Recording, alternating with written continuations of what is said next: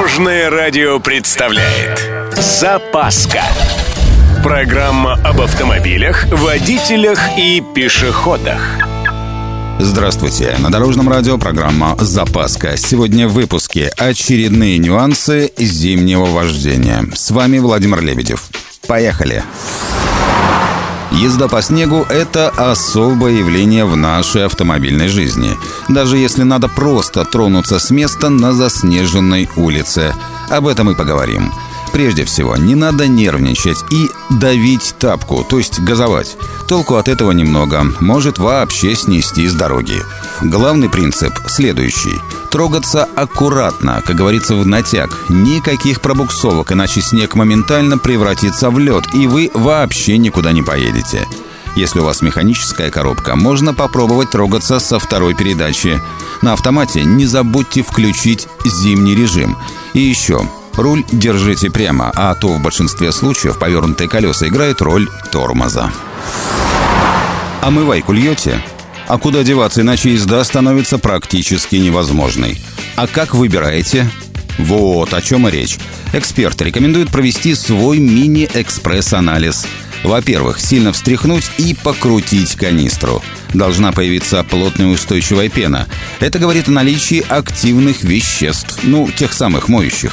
Смотрим на донышко. Осадка быть не должно. И третье. Запах. Если он противный, напоминает ацетон, несмотря на отдушки, это изопропиловый спирт. Предполагается, что он самый безопасный для человека. Такая жидкость продается обычно в магазинах при АЗС. Чуть сильнее пахнет этиловый спирт. Он тоже считается безопасным в качестве омывайки, но стоит гораздо дороже. А вот самый дешевый метиловый почти не пахнет, но зато запрещен к использованию в России.